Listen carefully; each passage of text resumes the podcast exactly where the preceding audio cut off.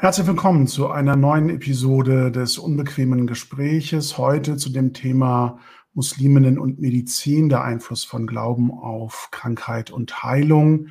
Wir haben zu dem Thema einen sehr kundigen und sehr spannenden Gast heute dabei. Ich darf Frau Dr. Leila Güsersoy begrüßen. Herzlich willkommen am heutigen. Abend.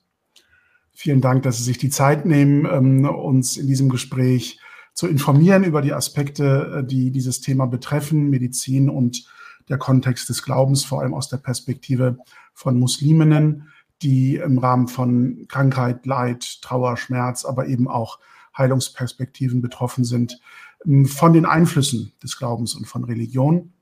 Ich darf sie dem Publikum kurz vorstellen, damit Sie einen Eindruck davon haben, mit äh, wem wir heute das Vergnügen haben, uns zu unterhalten. Sie haben Medizin studiert und weitere ergänzende medizinische äh, Ausbildung durchlaufen in Nürnberg, Erlangen, Augsburg, Johannesburg, Luzern und in den Vereinigten Staaten. Sie sind aktuell tätig als ähm, Ärztin mit dem Schwerpunkt Palliativstation, Onkologie, ambulante Psychotherapie sowie Betreuung des Projekts Familienleben mit Krebs an der Klinik für psychosomatische Medizin und Psychotherapie am Universitätsklinikum der Paracelsus Medizinischen Privatuniversität Nürnberg Nord, wo Sie auch im, ähm, Mitglied im Ethikforum sind.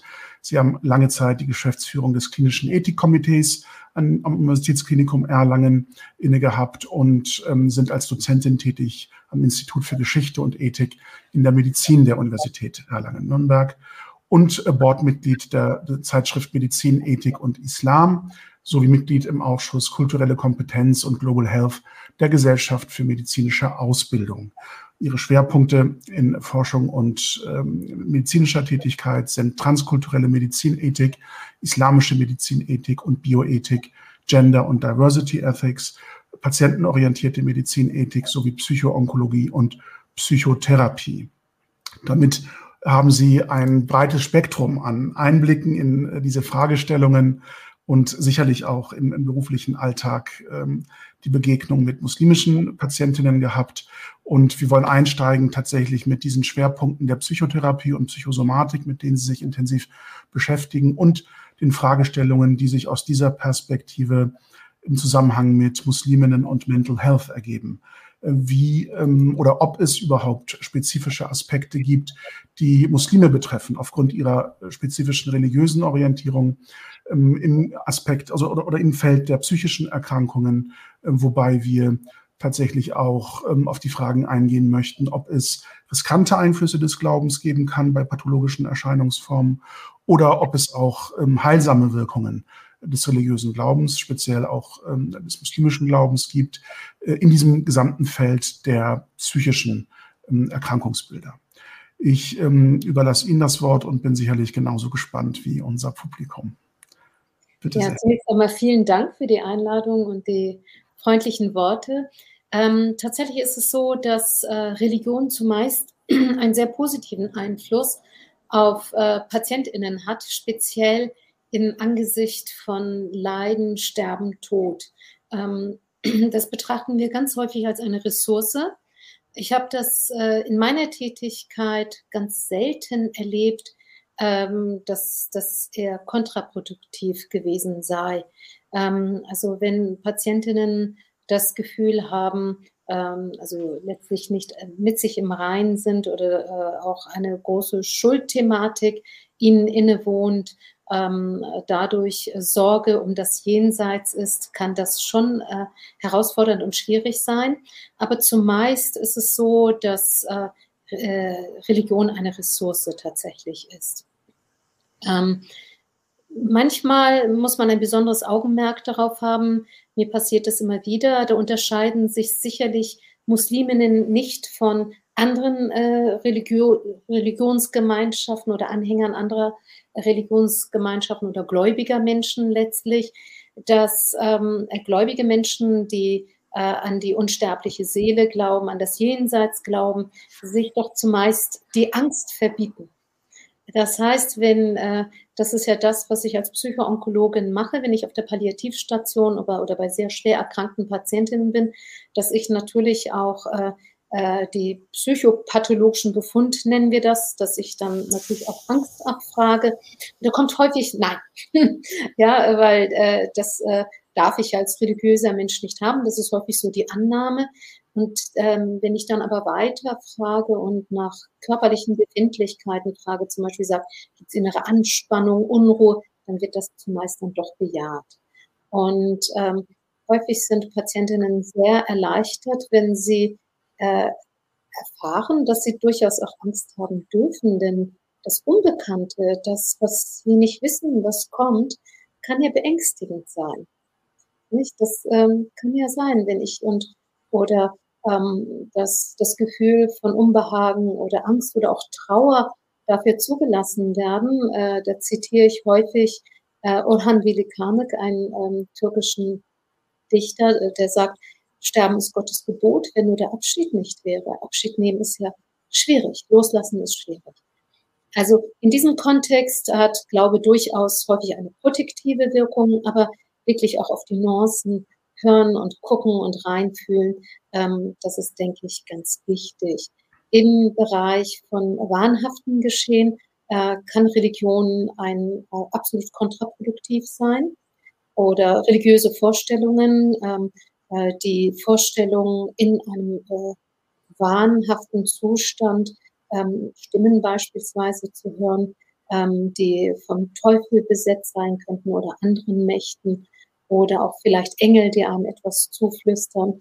Ähm, das wird durchaus auch beobachtet. Da ist, äh, das kommt auch nicht selten vor.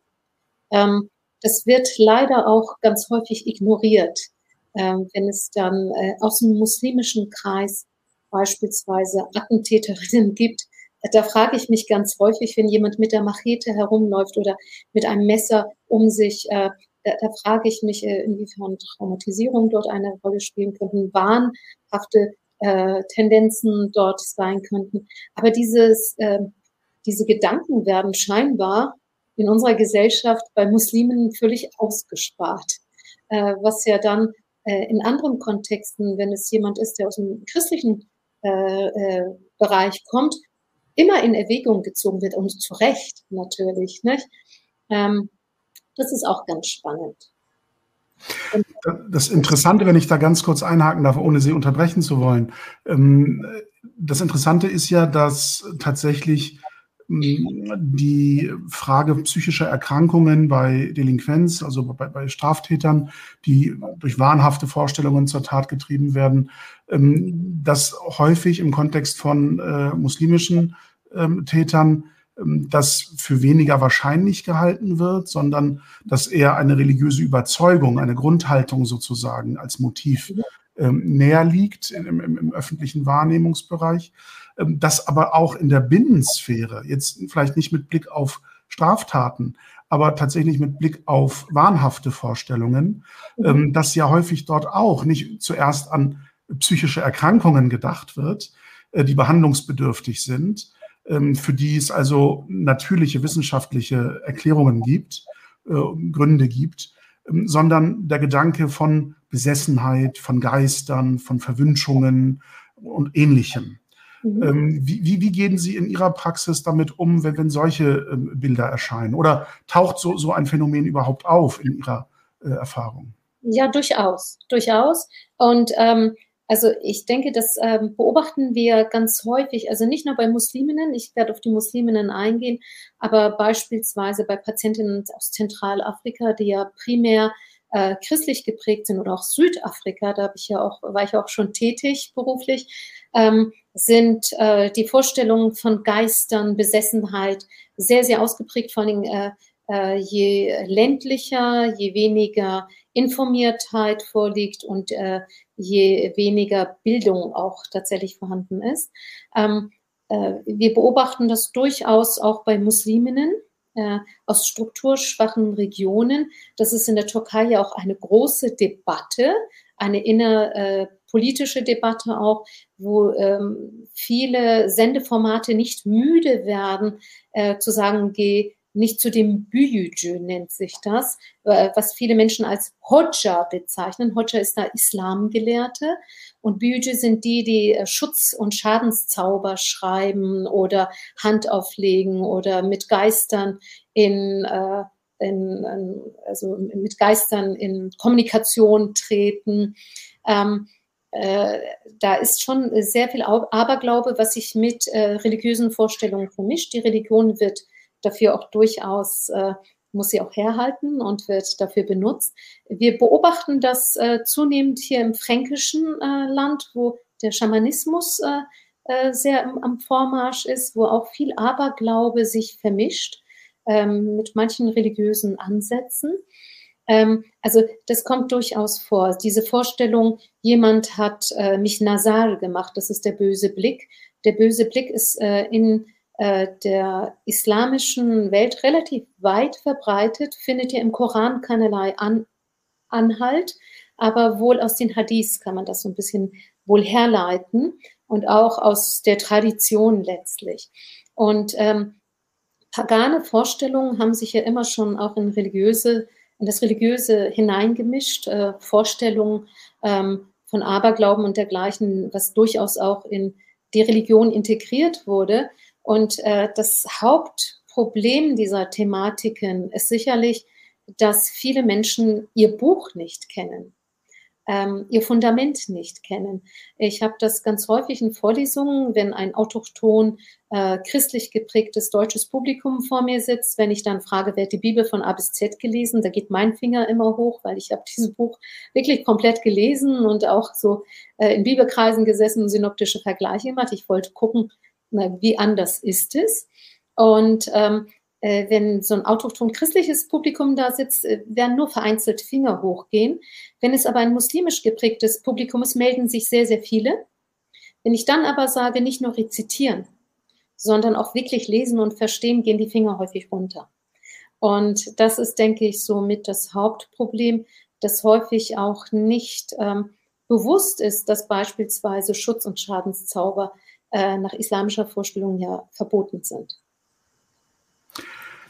Ein Zuschauer weist uns gerade darauf hin, dass es vielleicht doch einen solchen Vers gibt. Ähm, letzten Endes wäre das ja quasi äh, nochmal eine Verstärkung ihrer Wahrnehmung, mhm. dass mhm. also tatsächlich auch in, in solchen äh, Urquellen es mhm. Anhaltspunkte für einen solchen Aberglauben geben kann, beziehungsweise den Glauben an übernatürliche Phänomene im Bereich ähm, wahnhafter Vorstellungen. Ähm, was ich spannend finde, ist, ich habe ja aus meiner nichtmedizinischen beruflichen Tätigkeit, äh, aus, aus anwaltlicher Perspektive, mhm. Betreuungsfälle auch bearbeitet, wo man Patientinnen ja auch ähm, teilweise bis zum ähm, Ende ihres Lebens begleitet in der medizinischen ähm, Betreuung oder in der Betreuung von medizinischen Fragestellungen. Und ähm, was mir aufgefallen ist, ähm, äh, bei nicht nur äh, einer Betreuten oder einem Betreuten ist, dass es in der ähm, Schlussphase des Lebens, im Übergang zum Sterben, es äh, Erscheinungsformen geben kann, in denen die Betroffenen, also die Sterbenden, ähm, Gefühle von ähm, Hitze und, und, und äh, ähm, von, von Wärme und, und, und Hitze auf der Haut auch haben, keine Textilien auf der Haut haben möchten, sich von der Bettdecke oder von Kleidungsstücken befreien möchten, ähm, weil sie das Gefühl haben, es brennt auf der Haut. Und ähm, was mir im Kontext religiöser Vorstellungen da immer wieder in den Sinn gekommen ist, dass wenn Familienmitglieder, die religiös geprägt sind oder wie Sie es auch erwähnt haben, wenn Fragestellungen von Schuld äh, und, und, und Prüfung ähm, im, im Raume stehen, im religiösen Kontext, ob das nicht gedeutet werden kann als ähm, etwas, was man mit, mit jenseitiger Pein, mit, mit Höllenfeuer und so etwas beschreibt, was ja die Gefahr nahelegt, dass gerade in dieser Endphase dann eben ähm, diese Formen von Angst und, und Schuldgefühlen dann noch verstärkt werden. Mhm. Und ähm, in dem Kontext wäre es vielleicht wichtig, wie Sie die Frage der religiösen seelsorgerischen Betreuung in, in dieser äh, Phase, also palliativ bis Endstadium dann ähm, ähm, betrachten und ob Sie das tatsächlich als ähm, ähm, originär ähm, religiöse Aufgabe von Geistlichen äh, wahrnehmen oder ob sie möglicherweise ähm, auch in anderen Berufsbildern von Bedeutung sind. Also äh, das ähm, ein, ein, ein großes Manko ist ja, dass wir muslimische Seelsorge äh, nicht fest implementiert haben. Ähm, wir haben auf der Palliativstation durchaus christliche Seelsorge, Seelsorgende, die auch in den Kliniken arbeiten und nicht nur auf der Palliativstation. Ähm, bei Musliminnen ist das ja nicht etabliert. Das ist auch ähm, relativ schwierig. Ähm, und äh, viele Familien äh, sind es auch nicht gewohnt und äh, äußern diesen Bedarf auch nicht. Ich glaube, dass schon ein Bedarf herrscht und dass das sehr gut wäre. Ähm, das, was Sie beschreiben mit dieser Hitze und dass das so gedeutet werden mag, das habe ich persönlich nicht erlebt. An mich werden durchaus auch äh, Fragen, äh, äh, religiöse Fragen herangetragen. Das passiert durchaus. Oder Vorstellungen, religiöse Vorstellungen. Und da muss man ja auch sagen, äh, beim Islam handelt es sich ja nicht um einen monolithischen Block. Ähm, vieles liegt ja auch in der Lesart und der Lesweise, nicht? Also ähm, die Djinn werden ja durchaus erwähnt im äh, Koran, nicht? Ähm, äh, wir sollen keinen Kontakt zu ihnen nach Möglichkeit aufnehmen. Aber äh, die einzelnen Gläubigen, wie sie etwas lesen und interpretieren, ähm, äh, hängt ja auch äh, jeweils von den eigenen Normen und Werten ab. Was aber durchaus vorkommt, ist die Frage rund ums Dursten. Ähm, Im palliativen Kontext ähm, ist es ja ganz häufig so, dass Wasser und Nahrung ähm, äh, nicht mehr gereicht wird, sozusagen. Ähm, häufig ist das Trinken ja schon ein Problem für jemand, der sehr, sehr geschwächt ist, wo wir Sterbeprozesse beobachten. Das ist nur belastend für das System. Es wird auch keine Flüssigkeit äh, über die Venen mehr zugeführt, weil das nur dazu führt, dass immer mehr Wasser eingelagert wird, die Atmung noch schwerer wird, äh, wenn Patientinnen trinken dann können die das äh, so einatmen, dass es in die Lunge kommt und dann äh, das Gefühl von Ersticken entsteht. Und das ist schon sehr herausfordernd, auch für Nicht-Musliminnen, also für alle. Äh, Angehörige halten das ganz schwer aus, die Vorstellung, mein Angehöriger könnte verdursten. Und äh, in islamischen Kontexten kommt es ganz häufig diese Vorstellung, aber der Teufel könnte ja bei einem Durstenden sozusagen ihn verlocken und weil er durstet, könnte er dort in diesem Kontext sozusagen sündig werden. Und deshalb soll man ja jemandem, der durstet, auch dringlich Wasser geben. Speziell, wenn jemand krank ist. Das ist ein Gebot. Nicht? Und das muss sehr, sehr gut und sehr sauber kommuniziert werden, dass das Gefühl von Durst nicht dadurch entsteht, dass ich nichts trinke, sondern wenn die Mundschleimhaut nicht gut befeuchtet ist. Das heißt, das, und da kann man Angehörige sehr gut anbinden und sagen, sorgt dafür, immer wieder so ein bisschen Wasser reinsprühen oder vernebeln und befeuchten, ähm, weil äh, jeder äh, oder jede äh, Zuschauende wird es wissen, wenn man äh, asiatisch essen geht oder irgendwo essen geht, wo äh, Geschmacksverstärker drin sind, Natriumglutamat, da kann ich zwei Liter Wasser trinken und ich habe danach immer noch ein Durstgefühl, äh, weil das Natriumglutamat die Mundschleimhaut austrocknet. Ja? Und äh, dafür sorgt, dass der Speichelfluss nicht so gut ist. Das heißt aber, wenn der Mund gut befeuchtet ist, wird kein starkes Durstgefühl da sein. Das ist schon etwas, auch Nahrung zu reichen, äh, nicht hungern zu lassen. Das sind ja Gebote im Islam, die sich ja mannigfaltig ableiten, ähm, wie die Verköstigung von äh, die Armspeisung und dergleichen. Das ist ja, das sind ja Gebote, die jedes muslimische Kind schon ganz früh lernt. Auch, ähm, äh, auch das Fasten hat ja unter anderem auch den Sinn, zu wissen, was Hungern und Dursten bedeutet, um da barmherzig zu sein und, und Speise und Trank zu geben. Und das hat schon eine deutlich zentralere Rolle äh, in meiner Wahrnehmung als bei Nicht-Musliminnen. Wenn Sie diese Beispiele vielleicht noch ähm, vertiefen könnten im, Hinblick auf ähm, vielleicht nicht nur religiös, sondern auch kultursensible Phänomene, mhm. ähm, die im Kontext von Trauer und Leid und um Schmerzverarbeitung mhm. vielleicht von Bedeutung sind, weil ich das Gefühl habe, wie gesagt, das sind meine völlig laienhaft nicht medizinischen Erfahrungen, mhm. aber das ist jetzt für mich auch ein Anlass, sie nochmal aus ihrer Perspektive sozusagen zu beleuchten, um mhm. zu schauen, ob meine Beobachtungen dort ähm, also von unterschiedlichen Besonderheiten äh, zutreffend sind. Ähm, der, der, Umgang mit Verlust, mit, mit, aber auch mhm. während äh, der Krankheit mit Schmerz, mit Leid, der Ausdruck von Leiden, ja. Schmerzen zu empfinden oder Trauer zu empfinden. Gibt es in diesen Ausdrucksformen unterschiedliche Erscheinungsbilder, die Sie beobachtet haben, die es möglicherweise auch für nicht-muslimisches Heilpersonal schwierig macht, ja. damit umzugehen, das einzuordnen, das zu verstehen? Und umgekehrt die Reaktion der betroffenen Musliminnen auf ähm, das Personal, das sich ja kümmern möchte, aber vielleicht nicht weiß, was die angemessene Form des sich Kümmerns jetzt sein soll. Mhm. Ja, absolut. Das ist auch mannigfaltig äh, evaluiert. Da gibt es wirklich auch äh, sehr viele Studien äh, hinzu. Und zwar geht es ja um die äh, Schmerzwahrnehmung oder Wahrnehmung von Leid und die Expression desselben. Ich sollte mal vor längerer Zeit einen Vortrag äh, bei Anästhesistinnen äh, am Uniklinikum Erlangen halten, wo es um kulturgebundene Schmerzwahrnehmung und Expres Expressionen des äh, Schmerzes ging, weil Patientinnen aus äh, den muslimischen Ländern, ähm, aber natürlich aus dem mediterranen Raum im Großen und Ganzen, häufig als herausfordernd wahrgenommen werden, was äh, die Schmerzen und, und äh, äh die Kontrolle von Schmerzen angeht. Und da habe ich lange überlegt und dachte, ich finde es ja immer gut, wenn man bei, beim eigenen beginnt, also hier, nicht? Wir leben ja alle in Deutschland. Und ähm, da dachte ich, wie ist denn das hier mit der Schmerzwahrnehmung, der Schmerzexpression, was so auch so ähm, lapidar als Männergrippe abgetan wird? Sind Männer wehleidiger als Frauen, war dann der ketzerische Titel. Und in der Tat, das ist auch evaluiert, autochton deutsche Männer, vor allen Dingen meiner Generation, also so um die 50. Ich denke, das wird bei den 20-Jährigen anders sein, weil sich die Wahrnehmung von Geschlecht auch verändert aktuell. Das ist alles sehr im Fluss. Ähm, äh, das, da ist es so, dass autochton deutsche Männer, äh, wenn sie so eher Lappalien haben, äh, eine starke Darbietung, äh, zu starken Darbietungen neigen und dann eher verstummen, wenn es wirklich ans Eingemachte gehen, geht, wenn autochthon deutsche Frauen anfangen, äh, Schmerzen zu zeigen, dann verstummen die Männer. Und von daher gibt es durchaus auch, äh, wenn schon geschlechtsspezifisch innerhalb dieser Kultur schon unterschiedliche Darbietungen und Wahrnehmungen gibt, gibt es die allemal äh, zwischen verschiedenen Nationen.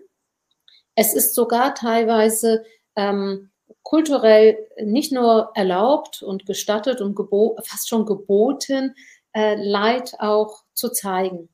Das heißt, ähm, ähm, wenn Trauer äh, vorhanden ist, ich erinnere mich noch, ich komme aus äh, dem südöstlichen äh, Teil der Türkei, direkt Ararat-Grenze. Als ich ganz klein war, äh, gab es dort sogar damals Klageweiber. Das gibt es wohl nicht mehr. Nicht? Also die Tradition des, äh, des Klage, äh, der, der professionellen Klageweiber, das ist wohl auch in Süditalien lange Zeit bekannt gewesen. Ich denke, das sind so Dinge, die zunehmend mit der Weiterentwicklung und der Modernisierung von Gesellschaften aufbrechen. Aber die Schmerzdarbietung ähm, ist durchaus, wie gesagt, auch gestattet.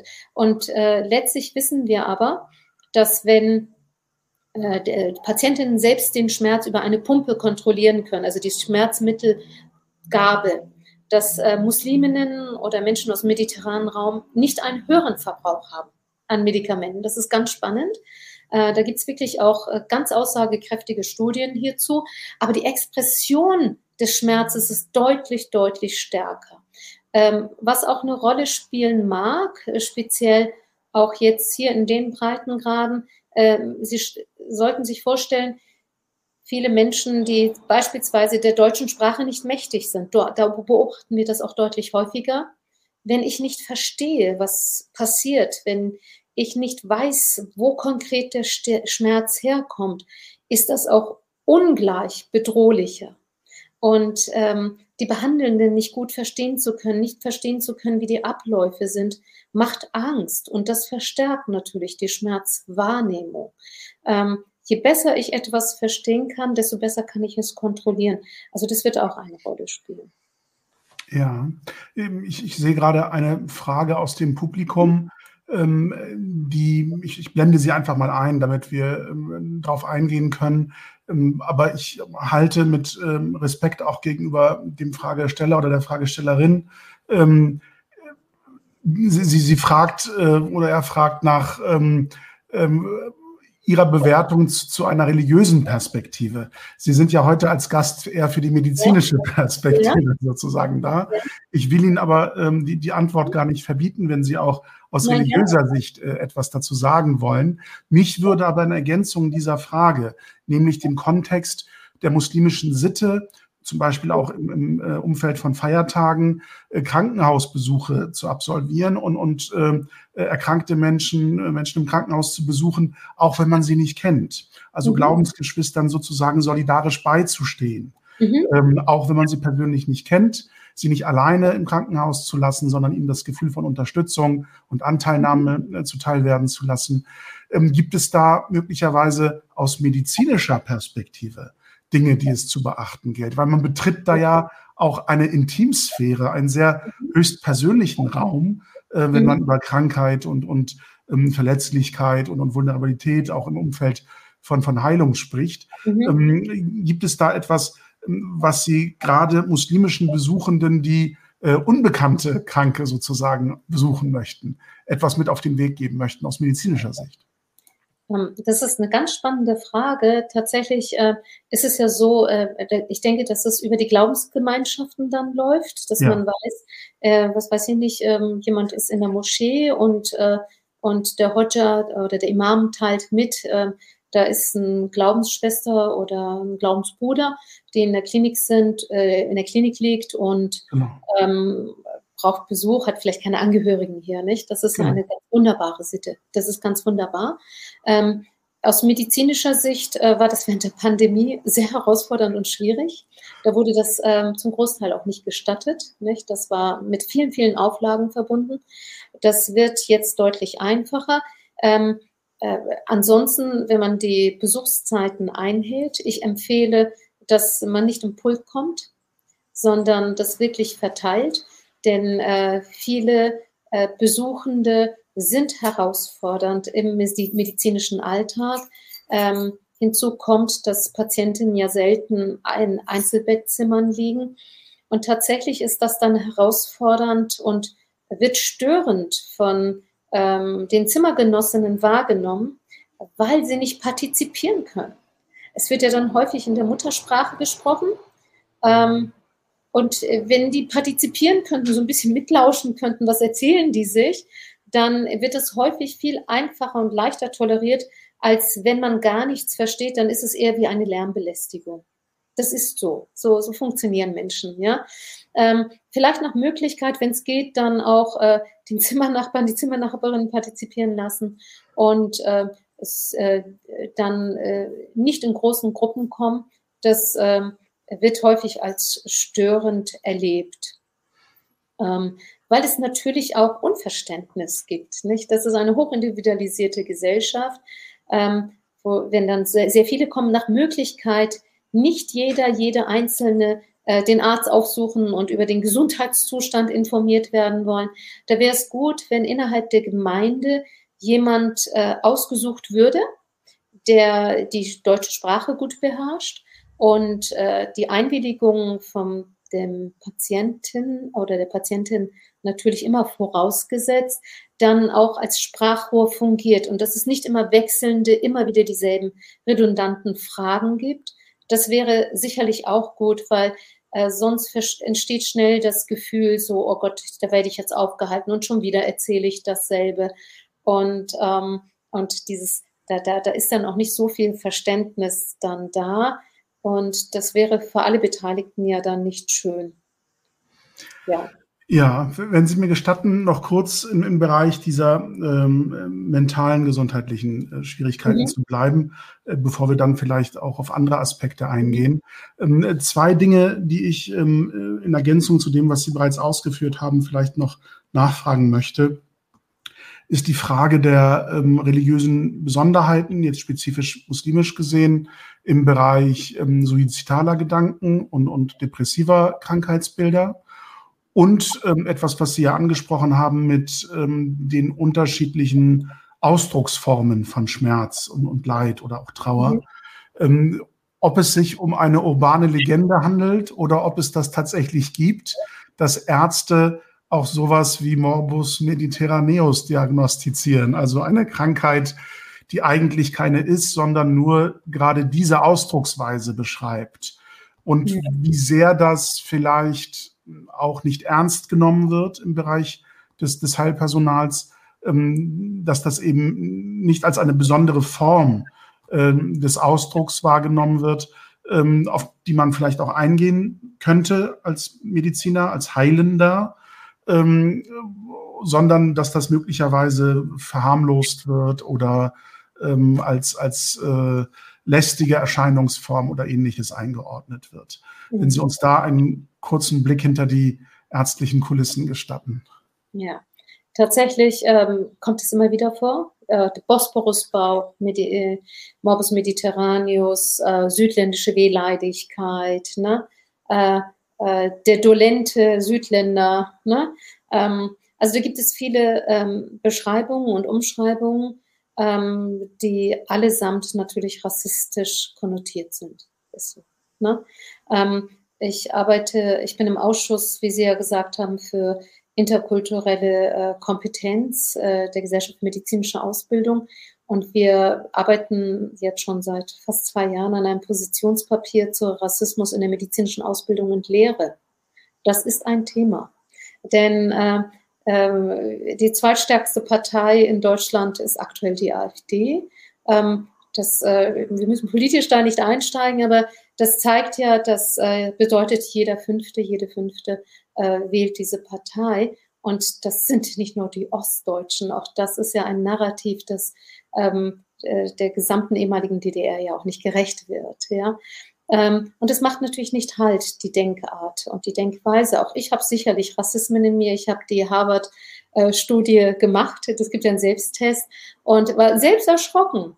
Ähm, äh, wir sind alle Menschen und wir stereotypisieren und äh, haben auch durchaus unsere Vorteile. Und das, was unseren Alltag erschwert, weil es uns kulturell fremd ist und herausfordernd ist, ähm, das ähm, kann schnell zur Ablehnung führen. Ähm, äh, aber man darf nicht müde werden zu sagen, das ist rassistisch. Ähm, denn es sind Vorannahmen. Ähm, wir markieren dadurch Menschen auf eine ganz bestimmte Art und Weise. Sie werden migrantisch, als fremd, als nicht dazugehörig markiert.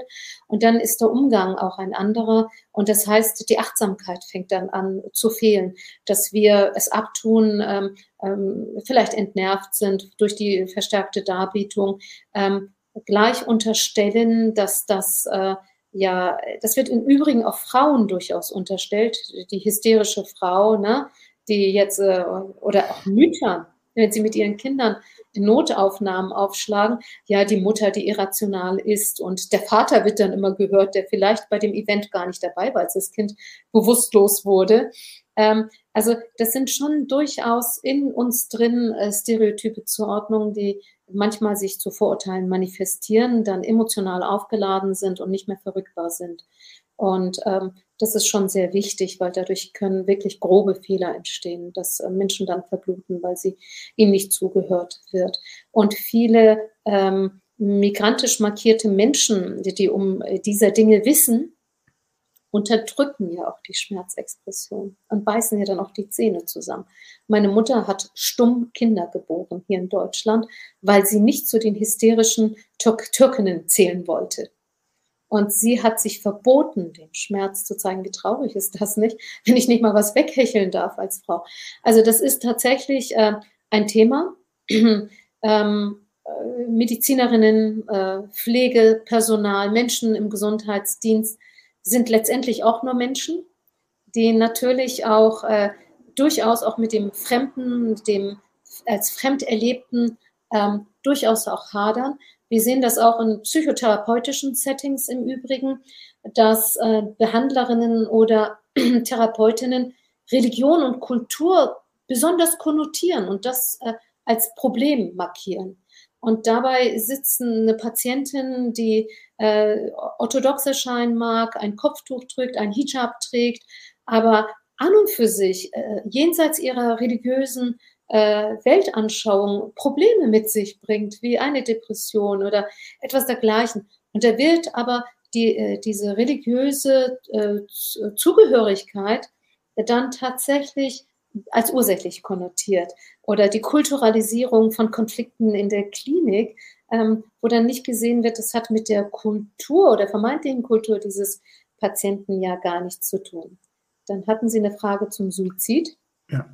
Der Suizid ist im Islam absolut verboten, wie der assistierte Suizid auch. Das ist ja jetzt ein Thema. Ähm, die, der assistierte Suizid wurde ja strafrechtlich ähm, nicht geahndet, weil der Suizid als solches nicht strafrechtlich verfolgt wird. Aber das äh, Standesrecht der Ärztinnen hat es verboten und das ist, äh, dieses Verbot ist ja jetzt ähm, gefallen. Ähm, das heißt, dass Ärztinnen durchaus auch äh, beim Suizid assistieren dürfen, wenn sie ihre Patientinnen denn dann gut genug kennen und das auch äh, äh medizinisch indiziert nachvollziehen können. Das kann zum Beispiel eine über Jahrzehnte äh, äh, nicht therapierbare, schwere Form von Depression durchaus auch rechtfertigen. Ähm, Musliminnen ist es nicht gestattet, so wie meines Wissens auch äh, strenggläubigen Jüdinnen und, und Christinnen ja auch nicht. Ne? Äh, aber wie gesagt, ähm, da gibt es sicherlich auch Unterschiede. Wir wissen ähm, aus der Statistik, dass in muslimischen Ländern äh, die Suizidraten deutlich niedriger sind als in nicht-muslimischen Ländern. Das kann aber mehrere Gründe haben. Also im Iran, äh, der Iran ist die Ausnahme aktuell. Ähm, das kann zum einen sein, dass in der Statistik, weil es so tabuisiert ist, Suizid nicht erfasst wird. Das kann ein Grund sein. Ein weiterer Grund kann sein, dass es durch die Familie auch ähm, kaschiert wird und also einfach durch die Tabuisierung. Aber dennoch äh, geht man auch davon aus, dass zu einem nicht geringen Anteil durchaus auch die Religion ein protektiver Faktor ist. Äh, jemand, der sehr religiös ist und an das Jenseits glaubt, auch daran glaubt, dass äh, auch der Körper sozusagen Rechenschaft äh, verlangen wird und das größte Geschenk und Gut, was Gott uns gab, ist unser Leben. Ähm, religiöse Menschen sagen das auch häufig. Ich frage den Suizid dezidiert ab, den Wunsch nach Ruhe, den Wunsch nach Suizid, suizidale Gedanken bei äh, schweren depressiven Verläufen ist oder auch bei anderen psychischen Erkrankungen ist das durchaus äh, geboten, denn das ist ja das Risiko eines jeden äh, psychotherapeutisch Tätigen, dass ein Patient sich suizidieren könnte. Das müssen wir dezidiert und gut abfragen. Und häufig ist Religion, wird genannt. Also wir fragen dann auch, warum machst du es nicht, wenn du so Gedanken hast, dass du nicht mehr leben magst. Und Muslime verbieten sich sogar ganz häufig, Musliminnen, äh, auch den Wunsch, nicht mehr leben zu wollen. Ähm, das ist häufig mit einem schlechten Gewissen verbunden. Ja, ich weiß, ich darf es mir eigentlich auch nicht mal wünschen. Ähm, das ist dann auch manchmal herausfordernd im Kontext der palliativen Sedierung. Nicht? Manchmal wird ja in der Palliativmedizin, wenn ähm, Symptomkontrolle nicht mehr gelingt, die Schmerzen wirklich durch Schmerzmittel nicht mehr äh, gelingen, Patienten wirklich starke Schmerzen haben, das durchaus auch ähm, Medikation gegeben wird, die sehr müde macht, tief müde macht, wo man die Nebenwirkungen vielleicht eine Atemdepression, dass die Atem dann, die Atmung auch äh, dann irgendwann vielleicht aussetzt, ohne dass Gefühle von Ersticken da sind, dass man das billigend in Kauf nimmt. Das muss mit Musliminnen sehr, sehr gut ähm, äh, diskutiert werden. Ich empfehle dann auch häufig, dass man in den Gemeinden wirklich nochmal ähm, mit den Führenden oder den, denjenigen, die äh, sehr geachtet sind, dass da nochmal ein Austausch stattfindet. Und ich habe immer wieder auch rückgemeldet bekommen, dass wenn im Angesicht von schlimmem ähm, Leid äh, die Religiosität äh, des äh, Gläubigen ähm, quasi so arg auf die ähm, so arg äh, in Bedrängnis geraten kann und wenn tatsächlich Sterbeprozesse absehbar sind, dass das durchaus auch Musliminnen gestattet sein kann. Aber das hängt, wie gesagt, von der jeweiligen äh, Gemeinde ab und auch davon, wie orthodox und wie sind die Auslegungen. Ähm, nicht, ich bin auch äh, bekennende Muslima, ich trage kein Kopftuch und kann das mit mir und meiner Religiosität vereinbaren. Und jemand anders würde dann aber sagen, das gehört dazu. Also, und das ist ja auch das Schöne, dass ähm, ganz vieles ja auch durchaus möglich ist, denn ich muss das ja mit meinem Schöpfer letztlich ausmachen. Und ähm, wie gesagt, da ähm, ist das durchaus auch bei muslimisch geprägten, ähm, beobachten wir aber auch ganz häufig, dass auch äh, ein assistierter Suizid durchaus auch erwogen wird. Ne? Die können das auch mit ihrer äh, Religion dann vereinbaren, weil sie das für sich so auslegen, wie, nicht? Also wie, wie sie es halt so können für sich. Ähm, das stelle ich dann auch nicht in Frage. Ja. Ähm, jetzt überlege ich gerade, wenn ich ähm, all diese ähm, Detailaspekte, auf die Sie so ähm, sehr bildlich auch eingehen, dass man sich das quasi vorstellen kann in der Situation, sich hineinversetzen kann in, in diese äh, Bedürfnisse, frage ich mich gerade, ob ähm, die Krankenhausseelsorge aus muslimischer Perspektive, ähm, die ja noch in den Kinderschuhen steckt in Deutschland, weil ähm, noch nicht ganz klar ist, wer das macht. Sollen das die Imame aus den Moscheegemeinden sein? Soll es spezielles Fachpersonal geben, das sowohl religiös als auch mit diesen medizinischen Fragen ähm, äh, geschult genug ist, um sich dieser Herausforderung zu stellen und den Bedürfnissen der Betroffenen auch gerecht zu werden. Wenn wir davon ausgehen, dass mehrheitlich jetzt die Imame aus den Moscheegemeinden im Blick sind und deren Weiterqualifizierung zu ähm, Krankenhausseelsorgern, oder mhm. zu Seelsorgern ganz allgemein, auch im Kontext von äh, Gefängnisseelsorge oder Notfallseelsorge. Halten Sie momentan ähm, die Ausbildungssituation, soweit Sie sie vielleicht kennen, ähm, für ausreichend oder wie intensiv müsste da die Nähe auch ähm, der Ausbildungseinrichtungen und auch der Moscheegemeinden zu medizinischem Fachpersonal wie Sie sein, um auf diese Fragen genauer und intensiver vorbereiten zu können?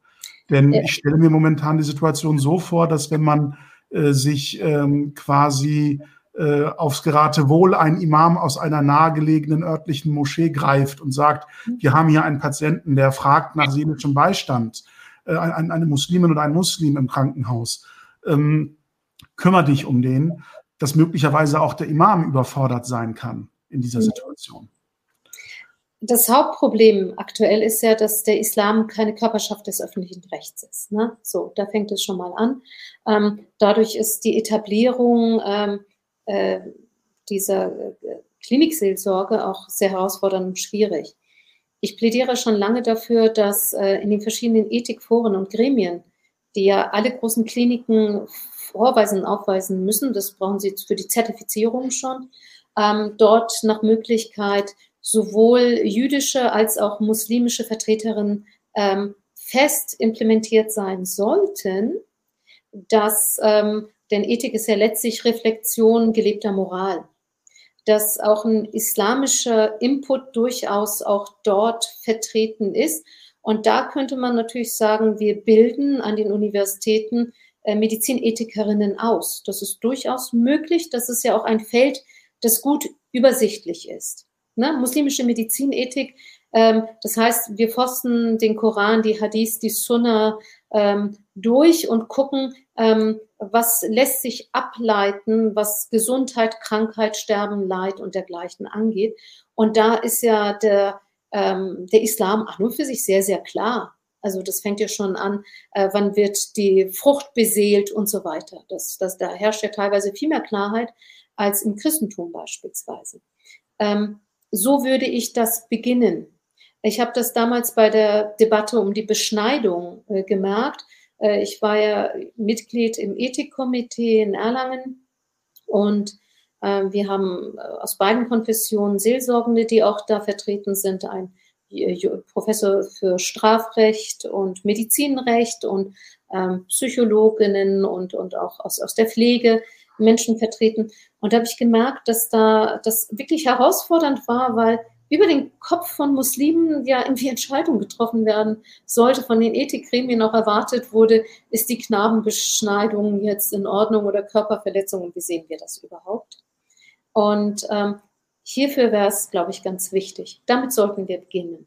Ähm, Musliminnen haben nicht den großen Bedarf aktuell nach klinischer Seelsorge, was ja in Deutschland sehr, sehr gut implementiert ist. So, Deutschland ist ja kein laizistisches Land, ein säkuläres Land, wo Religion ja von der Grundschule, von der Vorschule an sehr, sehr fest implementiert ist. Das hat eine lange, lange Tradition. Das kennen zum Beispiel Menschen aus dem türkischen Kulturraum ja eigentlich gar nicht. Ne? Also der, äh, der Laizismus wird hier erst aufgeweicht und zwar nach deutschem Vorbild wird das Land säkularisiert. Ja, weil hier immer so falsche Vorstellungen herrschen. Und dann sage ich immer, eigentlich versuchen die ja nichts anderes zu machen als hier. Die versuchen bestimmte Dinge vielleicht zu normalisieren. Man kann das alles kritisch sehen und, und aus verschiedenen Perspektiven. Aber wenn es nur um diese Religion, wie öffne ich das im, im gesellschaftlich-politischen Raum, ähm, passiert ja erstmal nichts anderes als das, was wir in Deutschland ja schon lange kennen. Ob das gut ist, sei dahingestellt. Nicht? Ähm, und von daher denke ich mir, dass die meisten natürlich eine gute Anbindung an die Gemeinde haben. Und ich denke, dass da auch zu viel Uneinigkeit innerhalb der muslimischen äh, Welt herrscht. Das kennen wir aus dem Christentum auch, wo es sehr, sehr lange auch in Deutschland äh, Grabenskriege zwischen den Konfessionen gab. Mittlerweile kann man sich das gar nicht vorstellen, aber noch vor 20 Jahren war das ein Thema. Nicht? Ähm, das heißt, Gesellschaften entwickeln sich weiter.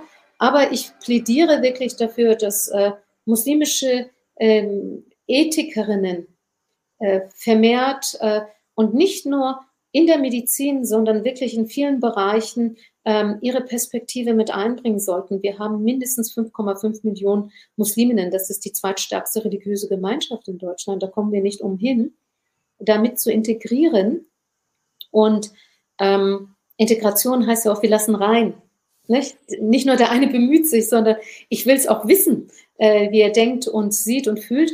Und ich denke, wenn da eine, ähm, äh, eine Gemeinsamkeit aufgebaut würde, würde man auch merken, dass wir gar nicht so weit voneinander sind. Ganz im Gegenteil. Äh, die Grundwerte und Normen sind ja weitgehend übereinstimmt.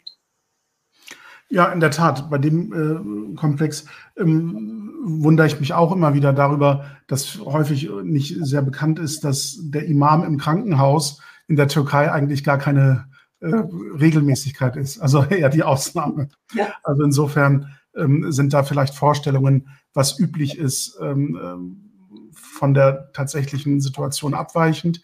Aber gleichwohl ähm, ist, ist die Frage des Bedarfs, den man analog sieht, wenn man eben christliche Krankenhausseelsorge vor Augen hat, durchaus ähm, nicht so fernliegend. Ich ähm, würde gerne jetzt überleiten zu einem Aspekt, äh, den Sie auch schon angeschnitten haben. Die Frage der, der Sprachkompetenz und auch dem Kontext dann des sich mhm. Verstehens im Heilungsprozess und, oder im Ausdruck von Krankheit und Leid. Ich würde da gerne noch auf einen sehr speziellen Aspekt eingehen. Ähm, das ist vielleicht auch jetzt ähm, mein Special Interest, weil wir, wenn ich das mit Verlaub sagen darf, ich erlaube mir das nur, ähm, weil Sie das ja selbst angedeutet haben, aus der gleichen Generation sozusagen sind. Also entweder in jungen Jahren mit der ersten Gastarbeitergeneration der sogenannten nach Deutschland gekommen mit den Eltern oder eben hier geboren und aufgewachsen. Gibt es in diesen Biografien, also der unserer Eltern sozusagen Generation, die ähm, das erste Mal auf deutsche Gesellschaft stoßen, in der Situation der Arbeitenden auf, auf diese Gesellschaft stoßen, mit allen ähm, Besonderheiten, die äh, dieser Gastarbeiterstatus in Anführungsstrichen mit sich gebracht hat. Gibt es in dieser Generation, die ja jetzt ein äh, fortgeschrittenes Alter erreicht hat und gerade mit äh, dem Lebensende und, und, mit Fragen, die damit verbunden sind, äh, konfrontiert ist, gibt es dort Besonderheiten aus medizinischer und dann eben auch kulturbezogen, religiös bezogener Perspektive. Und gibt es Besonderheiten, die unsere Generation, also die Nachkommen der ersten Generation betreffen, die ja mit der Besonderheit der Elternsituation auch konfrontiert waren. Mhm. Gibt es da Erscheinungsformen von Krankheit oder von äh, spezifisch ähm, türkisch-muslimischen oder eben auch ähm, migrantischen, wenn man das jetzt nicht auf Ethnie oder Nationalität begrenzt, migrantische Besonderheiten, äh, im Kontext von ähm, Krankheit und Heilung? Mhm. Ähm, die erst, also die sogenannte Gastarbeitergeneration, die, die ersten, die hierher kamen, ähm, da gibt es tatsächlich mittlerweile auch Forschung im Bereich der Geschichte der Medizin. Und äh, ich weiß nicht, die meisten kennen ja diese wunderbare Komödie Almania, Almania. Ich empfehle diesen Film sehr. Ich zeige auch die erste Sequenzen dieses Filmes, weil es Originalaufnahmen äh, von dem Anwerberabkommen sind, die Werbung aus dem deutschen Fernsehen mhm. damals. Und da wird das Anwerberabkommen, das kann man wirklich in diesen äh, Filmsequenzen sehr gut sehen. Das Filmmaterial ist schwer anders auffindbar. Und da wird ja auch irgendwann das gepriesen, Das, ähm, das waren ja deutsche Ärztinnen, die dann in den jeweiligen Herkunftsländern waren. Ursprünglich ganz zu Beginn waren es ja vor allem Italienerinnen und später kamen ja dann äh, die Türkinnen dann hinzu. Ähm, die mussten sich ja dann ausziehen, wurden durchnummeriert und von den Ärztinnen dann untersucht und schon ein äh, kariöser Zahn war äh, ein Grund, äh, nicht genommen zu werden als Gastarbeiterin. Und in einer dieser Sequenzen heißt auch wie auf dem Viehmarkt und ähm, wie das Vieh auf dem Markt verkauft. Nicht? Das ist tatsächlich äh, ein Gleichnis, das wir benutzen können. Ähm, das ist eine sehr tragische Geschichte, wenn wir uns das anschauen, auch aus äh, medizinhistorischer Perspektive. Das waren die gesündesten ihrer Generation, aber auch mit die ungebildetsten. Äh, ländliche Bevölkerung, viele Anal viel Analphabetismus. Ähm, die auch tatsächlich unter der Prämisse hierher gekommen sind, ich bleibe ein paar Jahre, ich verdiene ähm, und gehe dann gestärkt in die Heimat zurück mit Geld und baue mir das dann auf.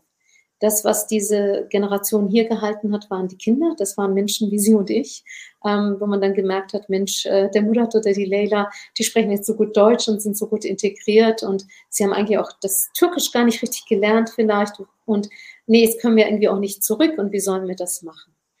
Ähm, das sind äh, mittlerweile die kränkesten ihrer Generation. Viel früher, äh, früh berentet, äh, wirklich massive gesundheitliche Probleme. Ähm, und äh, wenn man sich fragt, woran das liegen mag, das hängt zum einen mit den teilweise katastrophalen äh, Wohnsituationen, äh, die es damals gab, zusammen. Ähm, dann haben sie auch versucht, das Geld zusammenzuhalten, haben in der Familie, in der Türkei auch Familie gehabt, in der Heimat. Ähm, das wird den griechischstämmigen und den italienischstämmigen im Übrigen nicht anders gegangen sein. Und, ähm, und dann äh, waren auch die Arbeitsbedingungen entsprechend. Mein Vater hat damals bei Bayer begonnen und der hat mir irgendwann gesagt, wir haben uns nie darüber gewundert, dass unsere Vorarbeiter und die autochthonen Deutschen Masken getragen haben, haben wir nicht, Pharmakonzern nicht.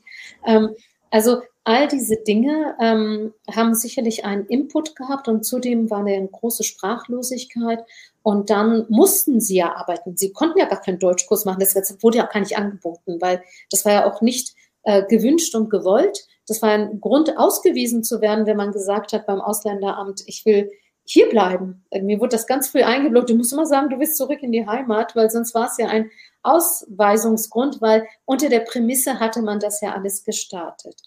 Und ähm, so wurde Sprache auch nicht richtig gelernt. Das heißt, die Kinder äh, dieser Generation haben sehr schnell und sehr gut Deutsch gelernt, äh, weil sie die, das Sprachrohr der Eltern waren, Übersetzerinnen waren. Das sind die, die auch heute so als High Performer teilweise gelten, so viel, starke innere Antreiber äh, haben, also bis zum Limit auch gerne arbeiten. Ähm, und es gab hier mehrere Einwanderungswellen. Die späteren Generationen unterscheiden sich dann wieder, weil die hatten Andockstrukturen als die hier nach Deutschland eingewandert sind, äh, gab es schon türkisches Fernsehen. Es, äh, mittlerweile, also ich kann mich in Nürnberg komplett ohne die deutsche Sprache bewegen. Nicht, ich kann hier feiern gehen, ich kann essen gehen, ich habe Anwältinnen, Ärztinnen, alles. Das heißt, die Andockstrukturen sind gegeben. Was wir auch häufig vergessen ist, dass bei demenzieller Erkrankung ähm, die erworbene Sprache verloren geht. Häufig wird Menschen auch sehr unrecht getan, ähm, ich hatte eine äh, Patientin, wo sich das Team sehr aufgeregt hat. Jetzt ist sie seit 30 Jahren in Deutschland und kann überhaupt kein Deutsch. Und, ähm, dann habe ich gesagt, die ist mit einem autochthonen Deutschen verheiratet, der kein Türkisch kann. Aber die Frau hat im Grad 3 dementiell erkrankt Deutsch verlernt. Ja, das wird auch häufig vergessen, dass ähm, und auch, dass ähm, im psychotherapeutischen Kontext ähm, Emotionen in der Sprache verankert sind. Ähm, wir haben das erlebt in, äh, ich habe in in einer kinderpsychiatrischen Praxis, habe ich die Migrantinnen-Sprechstunde gemacht und damals hatten wir viele syrisch geflüchtete, unbegleitete, äh, vor allem junge Männer ähm, die klinisch äh, alle Symptome einer posttraumatischen Belastungsstörung geboten haben, aber bei den Tests in deutscher Sprache überhaupt gar keine, also gar keine Befunde richtig hatten. Und dann haben wir damals äh, in ihrer Sprache dann die Tests äh, angefordert. Das hat ein Heidengeld gekostet. Und da waren dann die Ausschläge da, äh, weil Emotionen häufig in der Sprache, in der Muttersprache verankert sind und ähm, anders rationalisiert, wird rationalisiert. Also das heißt, das wird dann so losgelöst und dann äh, ganz klar dargeboten. Sprache ist ein Kernelement. Ähm, ich sage das immer wieder. Ähm, das, was täglich von äh, der, äh, äh dem, dem Personal in der Klinik abverlangt wird, ist eigentlich auch unmenschlich, dass wir so viele Geflüchtete auch haben, ähm, die der deutschen Sprache nicht mächtig sind und an und für sich äh, ähm, verstoßen wir Tag ein, Tag aus gegen das Patientinnenrechtegesetz, das ja von uns verlangt, eine absolute Aufklärungspflicht. Wir haben eine absolute Aufklärungspflicht. Wir haben eine Aufklärungspflicht bezüglich Diagnose, Therapie, weiteren Verfahren. Und das können wir oft nicht leisten. Und das macht natürlich auch sehr hilflos, ähm, weil Dolmetscherinnen, Dolmetscherdienste werden nicht finanziert. Ähm, das ist tatsächlich problematisch. Und das wiederum, äh, diese doppelte Sprachlosigkeit, weil äh, jeder wird es wissen, wenn es um schwere Erkrankungen geht, um Leid geht, um Sterben geht, das macht uns ja alle sprachlos. Das sind ja Themen, die rühren an unsere Existenz. Und wenn dann auch die Sprache nicht beherrscht wird, wird es im doppelten Sinne schwierig. Und auch von der anderen Seite beobachten wir das durchaus, dass es zunehmend Patientinnen gibt, die sagen, ähm, wir haben äh, Ärztinnen aus anderen Ländern und wir verstehen unser, unsere Behandler nicht. Das ist auch problematisch, ja. Also da ist ein wechselseitiges Problem tatsächlich, was Sprache äh, betrifft. Jetzt ähm, auch mit Blick auf die Uhr, ich wundere mich, wie schnell die eine Stunde verflogen ist. Ich erlaube mir aber insbesondere Ihre äh, Bemerkungen zu, zum, zum Abschluss äh, des letzten äh, Blogs nochmal aufzugreifen, weil Sie ja beschreiben, wie ähm, Fremdheit auch äh, wechselseitig empfundene Fremdheit die Konstellation von Erkrankten und Heilenden äh, beeinflusst. Und ähm, gerade auch ähm, nach dem, was wir in der Pandemie erlebt haben, aber auch im alltäglichen Umgang äh, mit, mit Krankheit und Heilung im Kontext von ähm, Krankenhaus oder auch ärztlicher Praxis ähm, in der niedergelassenen Form. Gibt es dort ähm, Dinge, die Ihnen ähm, häufig äh, auch ähm, im Rahmen Ihrer Erfahrungen begegnen, die Sie als ähm, allgemeinere Probleme des strukturellen Rassismus oder des individuellen Rassismus äh, bezeichnen würden, ähm, von dem einmal erkrankte Personen betroffen sind, ähm, die vielleicht auch von, also Rassismen, die von erkrankten Personen ausgehen, ähm, aber auch umgekehrt die Betroffenheit oder eben der Ausgangspunkt von rassistischem Verhalten im Bereich des Heilpersonals. Also wenn Sie das so multiperspektivisch aufgreifen und wir so eine Abschlussrunde über diesen Themenbereich drehen, wäre ich Ihnen sehr dankbar.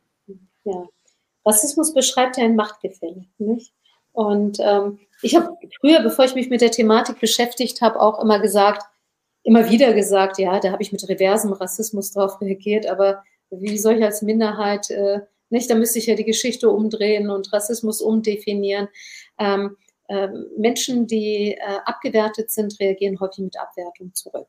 Also das ist vielleicht das richtige Wort. Und Rassismus ist natürlich, das hatten wir eingangs auch schon, äh, ein großes Thema. Ein Thema, das berührt und bewegt. Und äh, meine Erfahrung ist, dass wenn man als migrantisch markierter Mensch und zudem auch noch muslimisch markiert, das ist ja doppelt äh, schwierig, weil die Islamfeindlichkeit gehört zur Erlebniswelt heute aufwachsender Musliminnen in Deutschland. Das ist so. Ja. Ähm, äh, das hat lange Zeit in meiner Biografie, äh, allein wenn ich jetzt nur von meinen Feld- und Wiesen-Erfahrungen äh, spreche, lange Zeit keine Rolle gespielt. Und nach 9-11 war das ein Thema und das ein ähm, wiederkehrendes, ständiges Thema. So, und ähm, es ist so, dass ähm, während der Pandemie war das durchaus auch zu spüren, äh, weil betroffen waren ja ähm, durchaus auch Gruppierungen, also Menschen, die in, auf beengtem Raum gelebt haben. Ähm, äh, die Großfamilie, die arabische Großfamilie, die türkeistämmige Großfamilie, die Geflüchteten in ihren Unterkünften. Ja, wie hätten die denn die Abstandsregeln einhalten sollen? Bitteschön. Ja, wenn ich in einer großen Hütte mit 250 Quadratmeter lebe, zu viert, dann und drei Bäder habe, dann kann ich dem ausweichen. Und da war eine große Schuldzuweisung. Und eigentlich ist es ja auch etwas Sozialdarwinistisches dahinter, dass man die sozialen Formen und Realitäten nicht sieht. Ähm, das ist ja äh, häufig auch ein Problem, dass das, äh, das Rassismus ja auch Intersektionalität äh, betrifft. Und ähm, es ist müßig, immer wieder darauf hinweisen zu müssen, Mensch, was passiert dort? Und ganz häufig beobachte ich das auch von Menschen, die ähm, als marginalisierte Gruppe hier groß geworden sind. Wenn man es denn dann benennt, äh, kommt häufig Abwehr. Dann kommt ganz häufig ähm, so eine Frage von Schuld, glaube ich, ja, aber ich bin ja nicht so und wie kannst du? Und, und dann als nächstes, naja, so schlimm wird das ja nicht gewesen sein, du hast sie auch weit gebracht. Und in ganz schlimmen Fällen, ja, dann geh doch. Nicht? Und ähm, das ist ja meine Heimat hier. Wo soll ich denn hingehen? Ähm, das heißt, ähm, äh, das ist ja mein demokratisches Grundverständnis, dass ich das anprangere, was an dem Ort, wo ich lebe, äh, veränderbar und besser machbar ist. Und dann nützt es mir auch nichts, wenn irgendwelche Schwellenländer oder Länder, auf die man herabblickt oder ein, ein Land wie die Türkei dann herangenommen wird, aber da ist es doch viel schlimmer. Und dann denke ich mir, aber das ist doch nicht unser aller Maßstab. Unser Maßstab sind doch unsere Ansprüche an uns selbst, an unser Demokratieverständnis, unser Verständnis, unsere Normen und Werte von, äh, äh, von Gerechtigkeit, gerechtem Zusammenleben, äh, demokratischem Zusammenleben. Das ist tatsächlich schwierig. Und wie gesagt, Menschen, die im medizinischen Feld unterwegs sind, sind ja auch nicht anders als Menschen, die in der Wirtschaft äh, sind. Also wir sind ja alle Teil dieser Gesellschaft. Und die äh, Rassismen, in denen wir groß werden, äh, die schlagen sich nieder. Ich habe Professorinnen gehabt, die von den Türken erzählt haben. Oder ich, ich äh, habe neulich von einem Betriebswirt erfahren, der so mein Jahrgang ist, wo dann irgendwie, was weiß ich nicht, von der mangelnden Wirtschaftlichkeit in äh, warmen Ländern äh, schwadroniert wurde und das rassistisch noch untermauert wurde. Und ähm, wenn ich äh, so etwas, äh, etwas zu lernen, jeder, der studiert, jeder, der lernt, der, jeder, der eine Ausbildung macht, weiß ja, äh, mühselig erworbenes Wissen wird nicht gerne abgegeben. Und wenn wir jung sind, glauben wir unseren Professorinnen. Das heißt, wir verinnerlichen ja auch diese Annahmen. Und von daher ist es, glaube ich, ganz wichtig, dass wir einen Blick drauf haben und auch kritisch sind. Und das heißt nicht, Menschen Maulkörbe zu geben. Wenn äh, jemand kommt, der sagt, ich möchte das N-Wort nicht, weil ich bin betroffen, dann breche ich mir nichts ab, dieses Wort nicht zu benutzen. Das ist eine Frage von Respekt. Und selbst wenn ich das gar nicht so böse gemeint habe und das zu meiner Zeit ganz was Natürliches war und gar nicht rassistisch war oder wenn man, was weiß ich nicht, ähm, Sinti und Roma anders be bezeichnet hat. Ähm, äh, Sprache ist im Fluss, Dinge ändern sich. Und dass es jetzt gerade so viel Aufruhr gibt, auch um das Gendern. Ich kann es auch nicht äh, komplett durchziehen. Ich muss mich auch dran gewöhnen. Ich versuche es, weil ich denke, das macht es ja auch schön. Und wenn etwas Neues kommt, gibt es immer erstmal Widerstand. So wie es Widerstand gab, als ähm, sexuelle Übergriffe in der Ehe verboten werden sollten. Die Politikerinnen im Bundestag wurden damals ausgelacht und verhöhnt. Das ist gar nicht mehr vorstellbar. Ähm, wenn Gesellschaften sich weiterentwickeln und die Entwicklung findet statt dadurch, dass wir eine zunehmende Wertepluralität haben und Menschen mit ihren eigenen Werten und Normen ähm, hinzukommen. Und das muss nicht alles schlecht sein. Da sollten wir doch fähig sein, das Gute uns rauszupicken. Das ist uns in der, äh, äh, nach der Wiedervereinigung leider nicht gelungen. Wir hätten ja auch mal gucken können, was war denn gut damals in der DDR, dass Frauen, äh, was weiß ich nicht, durchaus arbeiten gehen konnten, dass Kinderversorgung ähm, gewährleistet war, das Recht auf Arbeit. Das waren ja durchaus auch nicht alles nur ganz schreckliche Dinge. Bei allem Schrecklichen, das vorgeherrscht haben mag, ähm, also das finde ich ganz wichtig, dass wir da alle im Austausch bleiben, uns austauschen und uns zuhören. Während der Pandemie ist das Zuhören verloren gegangen. Und das ist nicht nur im Kontext von Migration, Musliminnen. Äh, die Gesellschaft hat sich ja leider gespalten. Weil wenn jeder Recht haben will und äh, alle in einen Machtkampf gehen, ist keiner mehr kompromissbereit. Und da vielleicht gemeinsame Nenner und Kompromisse zu suchen, ist besser, als in Machtkämpfe sich zu flüchten.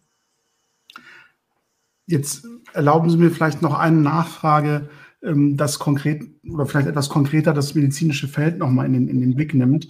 Ich stelle mir vor, dass ähm, wenn ähm, Heilpersonal, das aus autochton deutscher Perspektive als fremd wahrgenommen wird, also die Ärztin mit Kopftuch, die dunkelhäutige Krankenschwester, der Krankenpfleger mit äh. Südländischem Aussehen. Also all diese Klischees, die man im äußeren Erscheinungsbild mit Fremdheit assoziiert, obwohl das möglicherweise Menschen sind, die seit Jahr und Tag in Deutschland leben oder hier geboren sind, perfekt Deutsch sprechen, ganz offensichtlich ja auch einen Bildungsweg gegangen sind, ähm, die ihnen diese Heilberufe ermöglicht haben. Äh, also wenn man das alles ausblendet und trotzdem diese rassistischen Stereotype projiziert, dann kann ich mir vorstellen, dass sich dann auch aus der Perspektive des Heilpersonals ja der Blick auf den Patienten ändert. Also natürlich ist man immer darum bemüht, eine professionelle Distanz zu wahren und äh, quasi jeden Patienten als ähm, Menschen wahrzunehmen, der äh, dieser professionellen Hilfe bedarf, die man ihm angedeihen lassen will und dem Eid entsprechend ja auch Schaden von ihm äh, wenden und ihn möglichst äh, eben heilend behandeln will. Aber kann mir durchaus menschlich vorstellen, dass der Blick auf den zu Behandelnden sich wandelt, wenn man mhm. solchen Anwürfen ausgesetzt ist. Mhm. Wie geht man damit um? Und welche Chancen haben Patienten, die möglicherweise den Eindruck haben, hier ist ein Arzt, eine Ärztin, deren Verhalten mir gegenüber vorurteilsbehaftet ist, voreingenommen ist, mhm. und zwar rassistisch voreingenommen ist. Wenn ich diesen Eindruck habe als zu behandelnder, mhm. welche Chancen habe ich, das anzusprechen, ohne mir, mich der Angst auszusetzen, jetzt wird er mich erst recht anders, nämlich schlechter behandeln, wenn ich das problematisiere. Mhm. Das scheint mir aus beiden Perspektiven ein hochkomplexes äh, Problem zu sein, äh, wie man damit umgeht, ohne den Anspruch an sich selbst als Mensch mit heilendem Beruf und die Situation des Betroffenen, der auf diese Kompetenz angewiesen ist, ähm, sich diesem Spannungsfeld auszusetzen. Mhm. Gibt es Mechanismen, die schon längst implementiert sind, von denen ich vielleicht nichts weiß, im Krankenhausbetrieb oder im, im, im ähm, sonstigen ärztlichen Bereich, ähm, das genau hier Vorkehrungen hat oder vorgenommen hat, um, um genau diese Spannungen zu entschärfen? Oder wünschen Sie sich vielleicht aus, aus Erfahrungen, die Sie gemacht haben, ein Mehr an zusätzlichen Instrumenten, die genau auf diese Probleme abgestimmt sind? Ja, ich denke, ein Instrument ist sicherlich, dass ähm, das in der Ausbildung implementiert wird und da ein besonderer Fokus drauf gelegt wird und auch im, ähm, in der Weiterbildung auch das thematisiert wird. Ähm, ich, also mir ist es durchaus auch passiert, dass jemand gesagt hat, von der Türkin lasse ich mich nicht anfassen. Und dann bin ich ganz gelassen aus dem Zimmer raus, habe das meinem Vorgesetzten gemeldet, habe gesagt, der, Patient möchte nicht. Ich finde, man sollte das auch respektieren, wenn Patienten das nicht möchten. Ich möchte mich denen hier nicht aufdrängen. Äh, einmal habe ich eine ganz unschöne äh, Erfahrung gemacht. Da hat mein Chef total gut mit mir gemeint. Das war eine Privatpatientin, ist mit mir rein, hat gesagt, das ist meine beste Assistentin und wenn Sie das nicht wollen und ich operiere Sie nicht, das war damals in der Chirurgie. Ja. Und das, äh, das war für mich so eine Zwickmühle, weil ich hätte mich lieber aus dem Behandlungskontext rausgenommen, denn ähm, das Hauptkriterium, warum Arzt-Patientinnen-Beziehung funktioniert, ist die Beziehung. Und wenn meine Patientin, mein Patient, warum auch immer, aufgrund von Übertragung oder Rassismen, das ist ja irrelevant letztlich, äh, die Rassismen tun besonders weh, weil dagegen kann ich nicht an. Das macht mich ja völlig hilflos und ähm, das macht mich auch traurig und das zeigt mir, ich äh, darf irgendwie nicht Teil äh, dieser Gemeinschaft sein. Und das ist ja das Bestreben der Menschen. UNESCO hat das ganz wunderschön in dem Roman äh, Rhinoceros beschrieben, wie sehr dieses Bestreben doch da ist, Teil einer Gemeinschaft zu sein.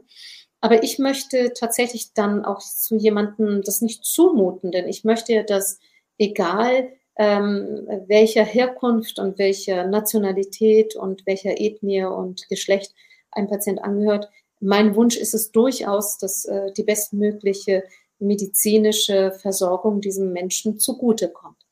Wir haben das Recht, ähm, äh, auch uns rauszunehmen, zu sagen, das äh, funktioniert nicht, das kann ich nicht, da wäre ich nicht gut genug. Und diese Selbstreflexion sollten wir haben, auch in anderen Themenkontexten. Nicht, wenn jemand sagt, ich möchte keine Aborte durchführen oder dergleichen, dann muss das auch eine Ärztin nicht machen, wenn sie sagt, das kann ich mit meinem äh, Verständnis oder mit meiner Religion nicht vereinbaren. Das ist ja durchaus auch Ärztinnen äh, gestattet. Ich wüsste jetzt nicht von grob, groben eindeutigen rassistischen Übergriffen, das was weiß ich nicht, Rote Kreuzhelfer zum Beispiel nicht helfen oder der Sani nicht hilft, ähm, das halte ich auch nicht für denkbar, muss ich ganz ehrlich sagen. Aus ganz seltene Ausnahmen könnten die Regel bestätigen. Ähm, aber das, was wir durchaus hier spüren auf beiden Seiten, sind so diese Mikroaggressionen, nennen wir das ja nicht. Das sind so kleine Nuancen und Details, an denen gespürt wird, dass da durchaus Rassismen auch eine Rolle spielen, das zu benennen ist so ungemein schwer, weil sich das ja in dem nicht greifbaren, griffigen Feld abspielt. Wenn jemand klarkommt und äh, sich Tattoos, äh, die ganz eindeutig völkisch sind, aufgebracht und also Türken fassen mir nicht an, damit kann ich ja viel leichter umgehen. Das ist ja griffig als das Subtile. Und ich denke, Menschen, die Rassismuserfahrung haben, wissen das durchaus. Und die, und diese Flagge wird nicht einfach geschwenkt. Und äh, da hinzuhören wäre gut und dass das nicht abgetan wird. Was gut wäre, wäre, dass Teams das ernst nehmen. Wenn eine Ärztin oder eine Krankenschwester kommt und sagt, das ist schon jemand, der echt Vorurteile hat. Es muss ja auch nicht gleich Rassismus sein, sondern Vorannahmen, Vorurteile, Stereotype, Zuordnung. Und ich fühle mich da unwohl, es ist unbehaglich. Und das sollten wir aber auch tun im Kontext von Mann und Frau, wenn ähm, bei Kranken, äh, ähm, also äh, Kranken- und Gesundheitspflegerinnen passiert das ja durchaus häufig, dass sie das Gefühl haben, da ist was Sexualisiertes im Raum, das ist unbehaglich und das ist nicht gut. Da sollten wir auch hinhören und das ernst nehmen. Und dann innerhalb des Teams sollte das offen angesprochen werden. Denn wenn ich einen Patienten, ich mache das durchaus auch, dass ich sage, habe ich was Falsches gesagt oder gemacht? Habe ich sie mit irgendwas brüskiert? Ich wüsste das gerne. Und dann kann natürlich das auch entstehen, dass da ein, ein, auch eine Diskussion entsteht oder jemand dann auch von seinen Erfahrungen, vielleicht von einer einzelnen marginalen Erfahrung erzählt, wo eine schlechte Erfahrung gemacht wurde und das auf alle übertragen wurde. Und letztendlich ist das Problem, dass wir einander vielleicht meinen, nicht zu kennen ähm, und nicht darauf gucken, dass wir alle ganz gleiche Grundbedürfnisse als Menschen haben und äh, die Unterschiede so konnotieren. Unterschiede sollten wahrgenommen werden, wenn jemand veganes, äh, ein veganes Essen im Krankenhaus möchte oder ein muslimisches. Das sollte schon respektiert werden, natürlich, weil das ist das andere. Aber aufgrund dessen möchte niemand anders behandelt werden und ist in seinen Grundbedürfnissen als Patientin. Ich bin hier ähm, irgendwie äh, ein Stück weit gebe ich mein, meine Gesundheit, mein Heil, mein Kommen in deine Hand. Ich vertraue dir und bitte meins gut mit mir. Das ist ja überall gleich. Und wenn wir darauf achten, was uns verbindet, äh, wird es, glaube ich, auch leichter. Und ich sage auch, nicht immer alles so persönlich nehmen, sondern im Gesamtkontext sehen. Und ähm, ähm, wir haben ja auch häufig Patientinnen, die uns auch jenseits von äh, kultureller Zuordnung einfach anschreien. Weil sie können ihr Schicksal nicht anschreien, sie können nicht über den, den Krebs anschreien. Und manchmal ist da viel Wut, die sich dann vielleicht auch rassistisch entlädt. Und wenn aber gerade keine dunkelhaarige, ähm, ausländisch, migrantisch markierte Ärztin von ist, dann entlädt sich das an dem Jungsein der Ärztin oder an dem Blondsein. Also manchmal wollen sich Dinge auch entladen und äh, das sage ich Studierenden auch immer, äh, das muss man auch ein Stück weit aushalten.